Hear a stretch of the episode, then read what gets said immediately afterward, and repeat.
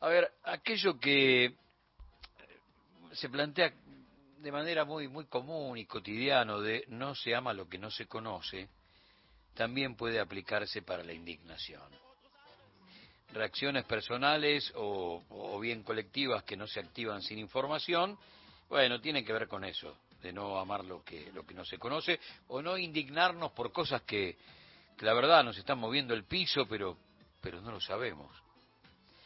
Cuando planteamos que muchos medios de comunicación que operan para el poder real gritan muy fuerte a través de sus títulos, pero mucho más fuerte a través de sus silencios, es cuando te dejan sin argumentos para querer o despreciar. Son situaciones que te afectan en la vida cotidiana. Este dato se puede manejar también con retroactividad a la hora de hablar de, del recuerdo, del archivo, del pasado y en este país que a veces parece amnésico, pero que en realidad es víctima de un laburo medular para que cualquiera de nosotros, los nadies, nunca sepan quién es su verdadero enemigo, eh, se pone muy de manifiesto cuando, cuando esto sucede. Nadie puede recordar lo que nunca conoció, nadie puede recordar lo que nunca conoció, que es la versión ligada al pasado de no se ama lo que no se conoce en tiempo presente. Es exactamente igual. Pero cuando en materia económica manejas actualidad, el problema eh, a veces es poder dimensionar las cifras.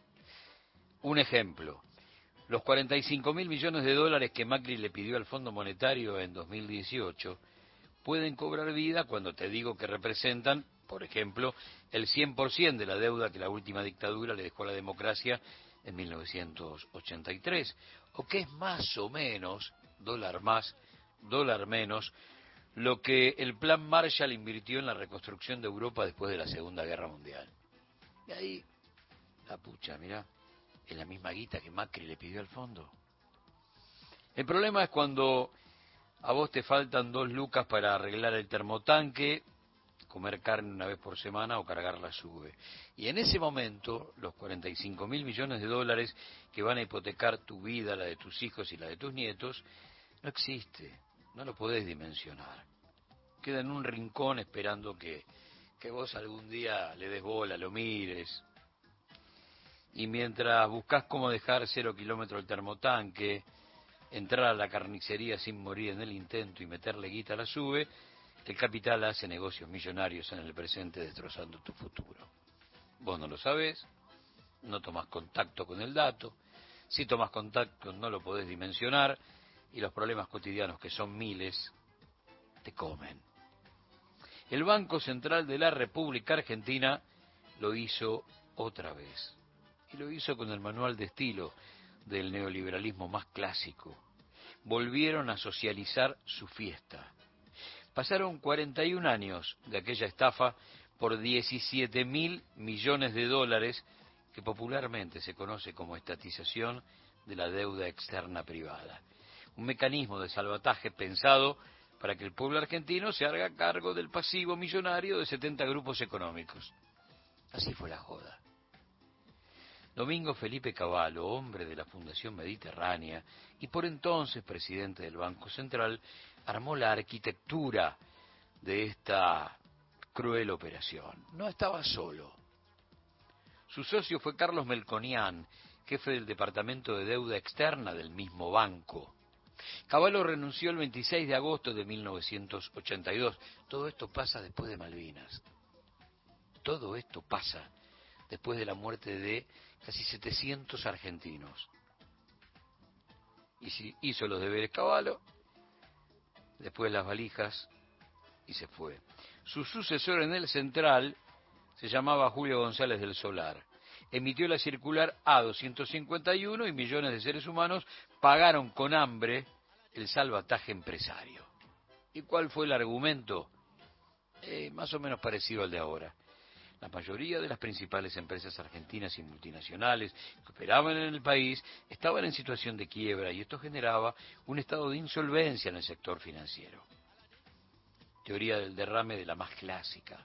Salvar a las empresas es salvar al país y cerca de 17 mil millones de dólares sobre un total de poco más de 43 mil que totalizaba la deuda externa, 43.000, 44, 45, se fueron y lo pagaste vos.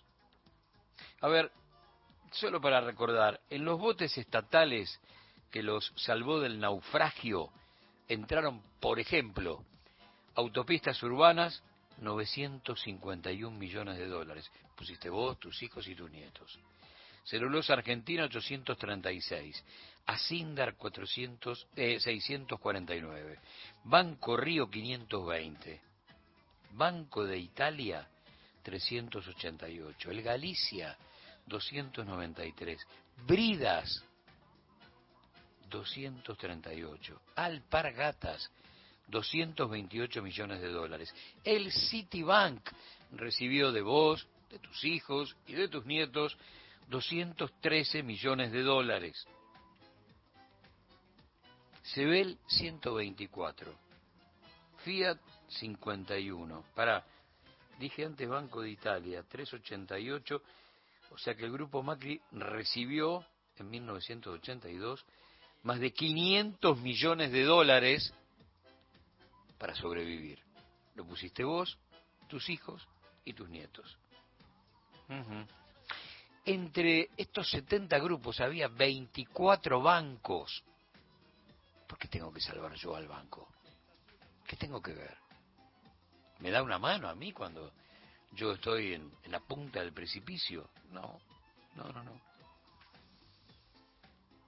Pero esto sucedió y es 1982. Tenés que recordar que antes del 76 la deuda externa argentina era de 7 mil millones de dólares, que la dictadura aumentó la deuda en un 364%, 364%, que Alfonsín recibió la deuda de 45 mil millones y 17 mil correspondían a la estatización de la deuda externa privada de septiembre del 82. El saldo del proceso fue trágico en vidas y millonario en, en delitos financieros. Por eso, civiles y militares diagramaron dos indultos. Primero, la estatización de la deuda externa privada, del que salieron sin problemas. Y luego armaron la ley de autoamnistía sobre violaciones a los derechos humanos, que rápidamente frenó el gobierno de Alfonsín.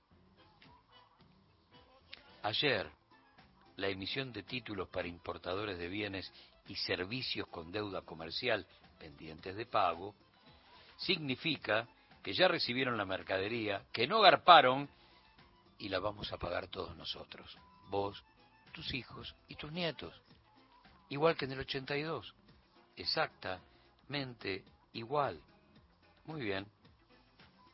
Las medidas de mega ajuste difundidas el martes, las que incluyeron la mayor devaluación de los últimos años y un aumento descomunal de precios sobre productos de primera necesidad, fueron algo así como el arranque de toda esta historia. ¿eh? Lo de ayer fue más cruel, porque mi ley autorizó la estatización de la deuda privada de los importadores. Mira vos, un instrumento clasista, de élite, del que solo podrán hacerse los importadores de bienes y servicios con operaciones pendientes de pago, no sea cosa que encima alguno aparezca y para vos que tenés demasiadas cosas pendientes de pago, la tarjeta, alquileres, préstamos, solamente, solamente para vos hay Churchill, sangre, sudor y lágrimas. El insensible plan del presidente nuevo es deprimir salarios y jubilaciones hasta que no puedan comprar ni lo mínimo. Y entonces, en su lógica bastante perversa, en ese momento, las empresas que sobrevivan, porque va a haber poder de compra cero, por lo tanto, van a empezar a morir cualquier cantidad de comercios y pymes, bueno, ahí, cuando haya poder de compra cero, van a frenar los aumentos.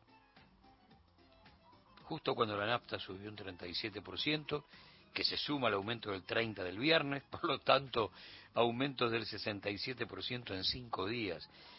Esto viene después que los supermercados recibieran listas ayer con otro 100% de aumento, sumado a un idéntico porcentaje que experimentaron las listas la semana pasada.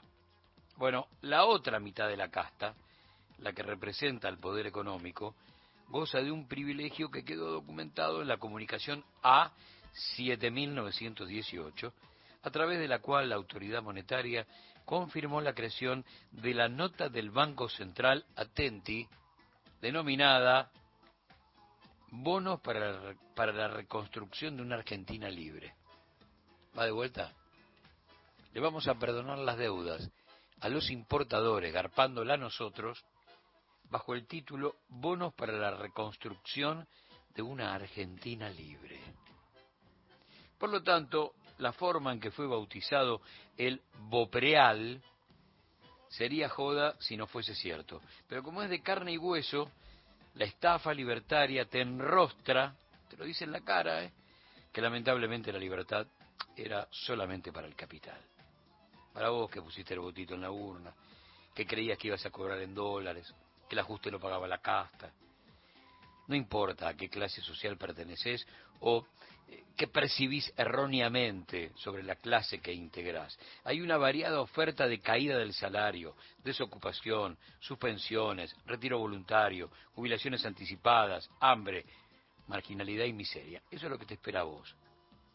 El otro va a gozar de la estatización de su deuda y la vamos a agarpar todos. Tienen un plazo máximo de vencimiento hasta el 31 de octubre del 2027. Es joda.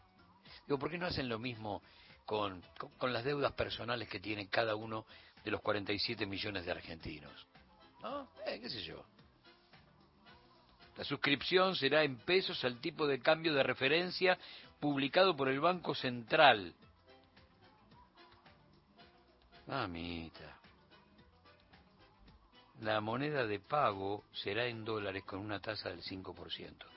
Acá no entiendo, perdónenme el infantilismo, y se lo voy a decir a lo Dualde. El que pagó pesos va a recibir dólares. ¿Entienden la, lo macabro de esta historia?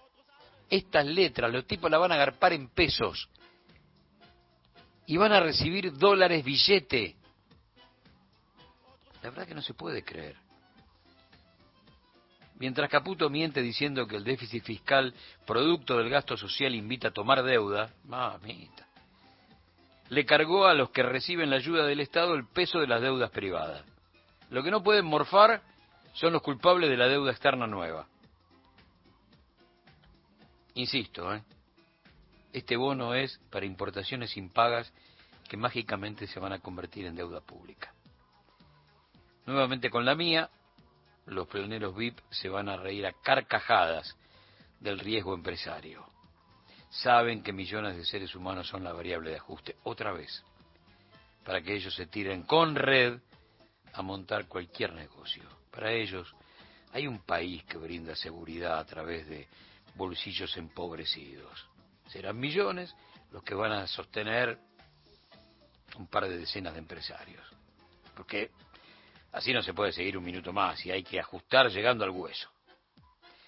Resulta que lo nuevo, lo revolucionario, lo desfachatado, es viejísimo, es viejísimo. En más de una oportunidad la Argentina económica se convirtió en un juego macabro de supervivencia. Bueno, esta vez se repite llega con una carga de cinismo sobrenatural. Sobre todo cuando el ministro de Economía ayer dijo, la gente entendió que la génesis del problema es el déficit fiscal. Algo así como la gente está feliz con el ajuste. Te reitero, aquello de no se ama lo que no se conoce también puede aplicarse para la indignación. Y lo hicieron otra vez, con la tuya, con la de tus hijos y con la de tus nietos. Que la vida está de fiesta.